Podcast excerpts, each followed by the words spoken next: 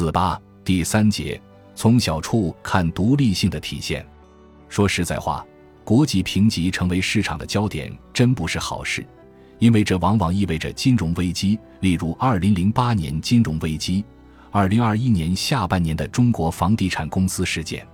我们看到的是三家评级机构同时对发行人，包括国家主权企业资产证券化产品，在短期内快速降级。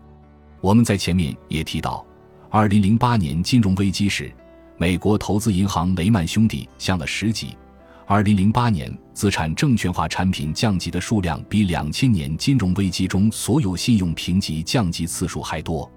每次资本市场急剧波动，评级也会出现急剧下调，这促使大家形成一种观点：因为三家主要的国际评级机构高度垄断了国际评级市场。而且发行人委托的评级又是公开的，评级机构可以观察到彼此的评级行动，这可能会导致观点的趋同，例如一样的信用观点、一致的评级调整等。这种行为可能会促进顺周期性，形成羊群效应。评级机构会在市场好的时候一窝蜂提升评级，金融危机时则急剧降级，严重影响金融市场的稳定性。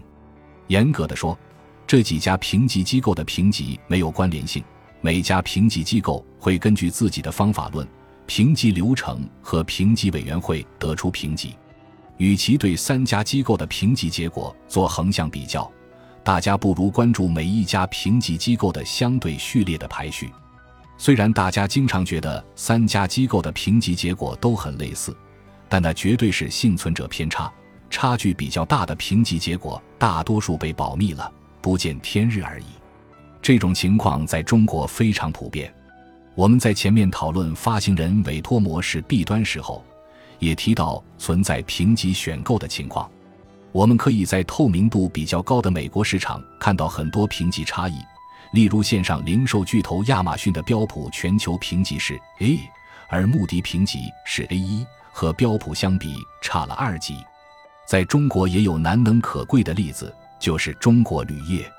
标普全球评级对中国铝业的评级，从二零零一年到现在已经超过二十年的历史。中国铝业的初始评级是 BBB，其评级曾经上调到了 BBB 加，也曾经离高收益级别只差半个级别。现在的评级又回到了二十年前初始评级的水平 BBB，而惠誉对中国铝业集团的评级是 A，比标普高了两个级别。这里必须给中国铝业管理层点赞，也要给标普全球评级和惠誉的分析师点赞。大家都坚持自己的独立看法，给市场提供了更多不同的观点。我们很欣慰地看到，即使在发行人最强势的中国市场，还是有不少发行人的评级存在差异度的。这说明了发行人的国际视野，也从另外一个角度充分说明了国际评级机构的独立性。本书第四章的投资人访谈中，一位投资者也谈到，他们非常期待分析师能够保持自己的独立性，没必要过多关注市场和其他人的观点。投资者认为，分析师的独立观点对他们最有价值，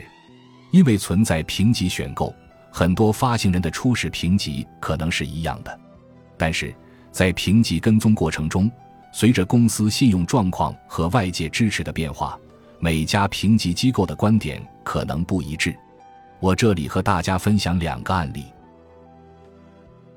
本集播放完毕，感谢您的收听，喜欢请订阅加关注，主页有更多精彩内容。